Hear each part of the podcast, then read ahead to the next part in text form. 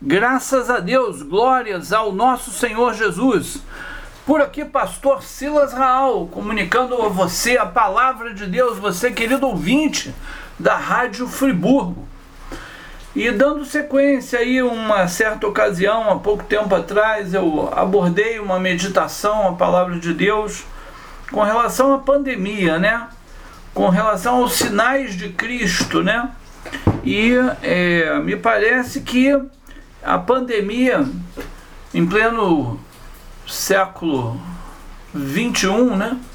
Ano 2021, é um sinal evidente da vinda de Cristo.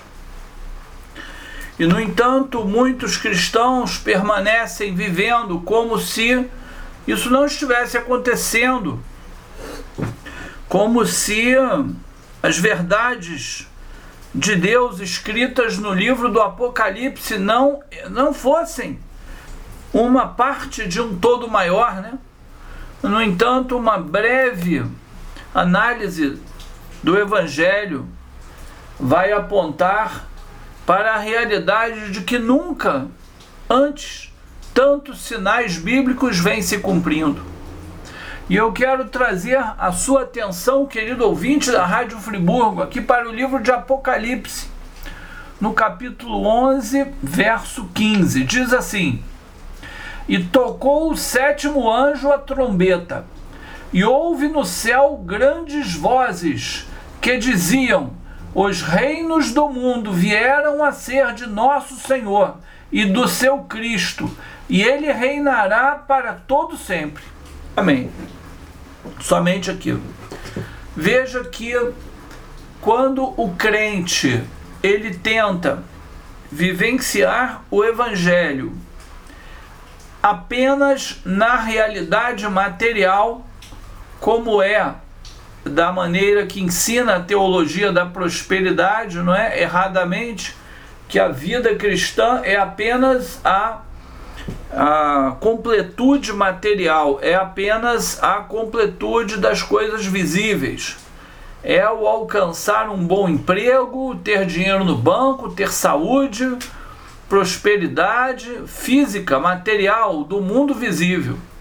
Isto é uma heresia, isto é um ensino incompleto da palavra de Deus. Quando o crente, por outro lado, se faz valer apenas das realidades espirituais, apenas das necessidades do espírito, apenas da busca do é, necessário para o espírito de vida, então esse crente também entra em um outro problema, que é ele vai parar no outro extremo da corda e assim ele se julga completamente espiritual, esquece de um detalhe: ele habita em um corpo. Ele habita em um corpo. Ele é espiritual, mas ainda habita em um corpo. E certamente terá problemas. Essa sua atitude vai trazer problemas.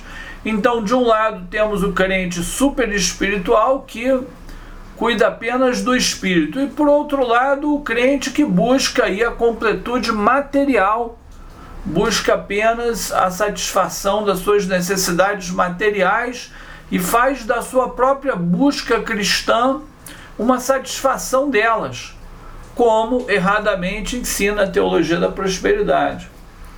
Mas veja que em toda a Bíblia existe um ensino pautado na pessoa de Jesus Cristo, aonde Jesus Cristo tem cuidado das coisas materiais, mas olha para o céu. Ele olha para o céu, que é o seu alvo, que é a casa do seu Pai, morada eterna, mas contempla os seus irmãos aqui na terra. Naquele momento, Jesus, o Filho de Deus encarnado, contemplava os seus discípulos e até mesmo as pessoas que seguiam a ele, quando ele fez a multiplicação dos pães em peixinhos, né? Coisa maravilhosa. Multiplicação dos pães e peixes, não dos pães em peixes.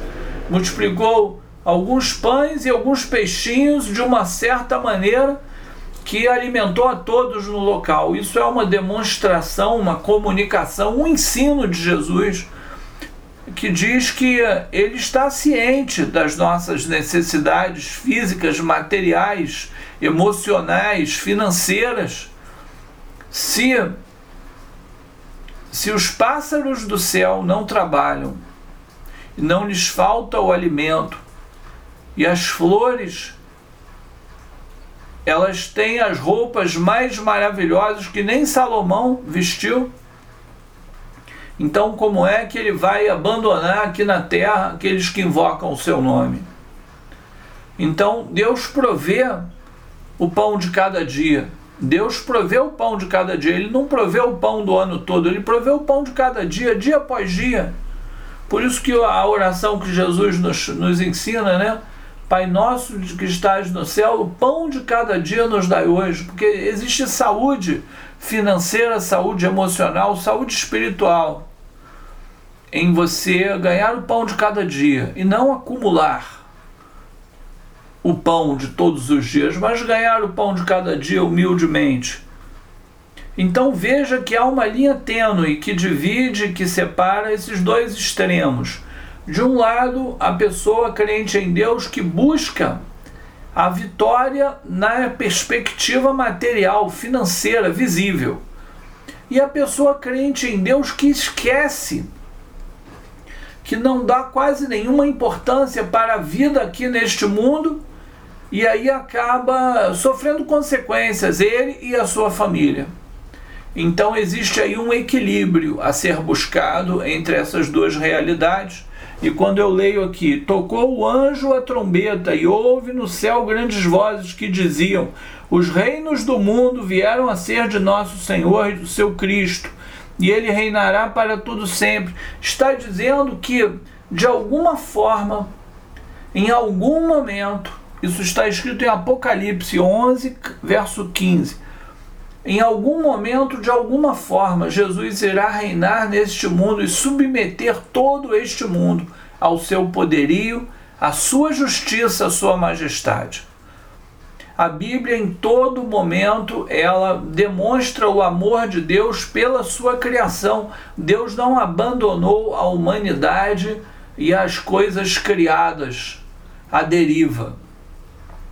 Mas o apóstolo Paulo fala claramente: toda a criação, a um tempo só, geme. A um tempo só, toda a criação geme e está aguardando o revestimento, o revestimento da natureza celestial, da redenção da corrupção. Quer dizer que a, a criação toda, o planeta Terra, os seres humanos, os animais, todos aguardam a renovação em Deus, manifesta por meio de Jesus Cristo. Portanto, eu conheci um pastorzão lá do Rio de Janeiro, um cara maravilhoso, homem espiritual de jejum, de oração, de um coração imenso, uma bondade incontrolável, incontida no seu peito ajudava todos, orava por todos, sábio conselheiro, homem cheio de dons, que no entanto ele quando no finalzinho da vida dele, ele tomado aí pela diabetes, né, sem descontrolou completamente a vida dele, a saúde. Comia de qualquer jeito, não dormia bem, virava as noites em jejuns e orações intermináveis não se alimentava bem, não fazia exercício e completamente focado na obra de Deus. Aquele homem realmente se sacrificou pela obra de Deus, mas ele poderia estar aqui ainda abençoando o povo de Deus. Ele, é, naturalmente, ele esqueceu. Ele, ele, ele foi um caso desse que eu estou falando que esqueceu que Deus veio, se manifestou na terra para abençoar a sua vida, a minha vida, a nossa vida de uma forma total. É uma bênção que começa nessa vida, é uma transformação que começa nessa vida, onde você vai cuidar da sua saúde, do seu corpo, do seu trabalho, dos seus estudos, da sua finança, e a sua vida vai brilhando, vai se levantando como o sol da aurora até ser dia alto. Isto é, até ser o meio-dia, e a sua vida há de iluminar todos que estão à sua volta. Primeiro na sua casa, depois aonde você mora, e depois o seu trabalho, a sua família, os seus amigos, a congregação. Por quê? Porque foi esse o chamado. Então, a, essa vida eterna começa neste mundo aqui, nesta realidade aqui. E salta para a vida eterna. A vida de Jesus começa em você aqui quando você recebe Ele, invade a sua vida. Pode até ocorrer uma pesca maravilhosa na sua vida, Pedro jogou a rede e a, a rede veio cheia de peixes. Mas não é esse o objetivo. O objetivo é a vida eterna, é a salvação e a vida eterna. Então, ainda que os bens espirituais sejam eternos e perenes e sejam o nosso objetivo final, somos peregrinos, somos estrangeiros, o mundo não é nosso lar. Jesus, o carpinteiro, preparou um lugar para estarmos eternamente, que ainda não é esse. Mas essa salvação começa aqui e salta para lá. E quando nós fazemos essa ligação do presente, do aqui agora, e do que, o que ainda há de vir, nós estamos dizendo: Jesus vem e vem sem demora. Maranata, Senhor Jesus. Nós estamos dizendo: Jesus vem. Nós estamos dizendo: a pandemia é um sinal da volta de Cristo. Estamos dizendo: a salvação nos alcançou aqui agora. Mas Jesus vem, Jesus descerá das nuvens com grande poder e glória. E há muitos crentes em Jesus que, enveredados, né, é, assim, enganados pela, pela, pela, pelo prazer da vida presente, né, porque viver é um prazer, né, pelas, pelas atrações do mundo, né, mundanas, acabam se esquecendo. Se esquecendo do livro do Apocalipse. Os reinos do mundo vieram a ser do nosso Senhor. Grandes vozes diziam: os reinos do mundo vieram a ser do nosso Senhor e do seu Cristo. Ele reinará para sempre. Essa pandemia vai passar, mas Jesus vai voltar também às vezes pela rotina da vida. Até os próprios crentes se esquecem que Jesus vai voltar, que por mais que Deus nos abençoe aqui, e esse é o objetivo também, Deus nos abençoa aqui também. Ele alimenta os pássaros e muito mais a nós. Muito mais valemos do que os pássaros, não é verdade? Mas o objetivo o nosso destino final é a terra prometida. O nosso destino final é a terra da Jerusalém que desce do céu. Toda a criação anseia e geme pelo revestimento, pela incorruptibilidade. Mas a gente não pode perder de vista que nós somos passageiros, peregrinos neste mundo. Este mundo não é a nossa casa, não é o nosso lar. Jesus foi preparar o nosso lar. E é para lá que a gente vai. A gente vai marchando, vai cantando, vai lutando aqui, enfrentando as lutas, as dificuldades, com ânimo em Cristo, em Jesus. E naqueles dias em que estamos melhores um pouco. Sabe, um pouco, Deus teve misericórdia de alguns de nós e em alguns dias nós estamos um pouco melhores, com um pouco mais de mantimento, um pouco mais de folga, de fartura, o trabalho mais suave. E nesses dias, principalmente, mais do que nos dias da prova, porque nos dias da prova, ninguém precisa de lembrar a gente sobre Deus e a sua salvação, porque o nome Deus, Jesus e meu Deus, não sai da nossa boca, né? Mas nos dias que a gente está mais folgado, o nome de Deus ele, é, ele mais facilmente é esquecido por nós. Então, nesses dias, a gente tem que pensar mais em Deus, tem que lembrar mais de que Deus, sabe, ele, ele vai voltar. Ele vai voltar. Ele vai voltar e vai estabelecer seu reino aqui. Jesus Cristo vai voltar.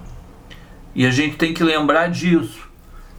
Que um dia o anjo vai tocar a trombeta e grandes vozes dirão no céu: Os reinos do mundo vieram a ser de nosso Senhor e do seu Cristo, e ele reinará para todo sempre. Que palavra inspiradora. Que palavra que é alimento para a nossa alma e para o nosso espírito. Jesus vai voltar, tudo vai passar. Enquanto a gente está aqui, a gente luta com força, com fé, na misericórdia de Deus, na ousadia do Espírito Santo. Mas a gente não esquece, não tira da sua boca a palavra de Deus, nem do seu pensamento. Lembre-se sempre, Jesus vai voltar para buscar a gente. Glórias ao nome de Deus. Por aqui, pastor Silas Raal, se despedindo de você, deixando um grande abraço para você. Você quer interagir comigo, me encontra lá no Facebook, só procurar lá Silas Raal. Continua ligado aí na Rádio Nova Friburgo. Um grande abraço, galera. Tchau.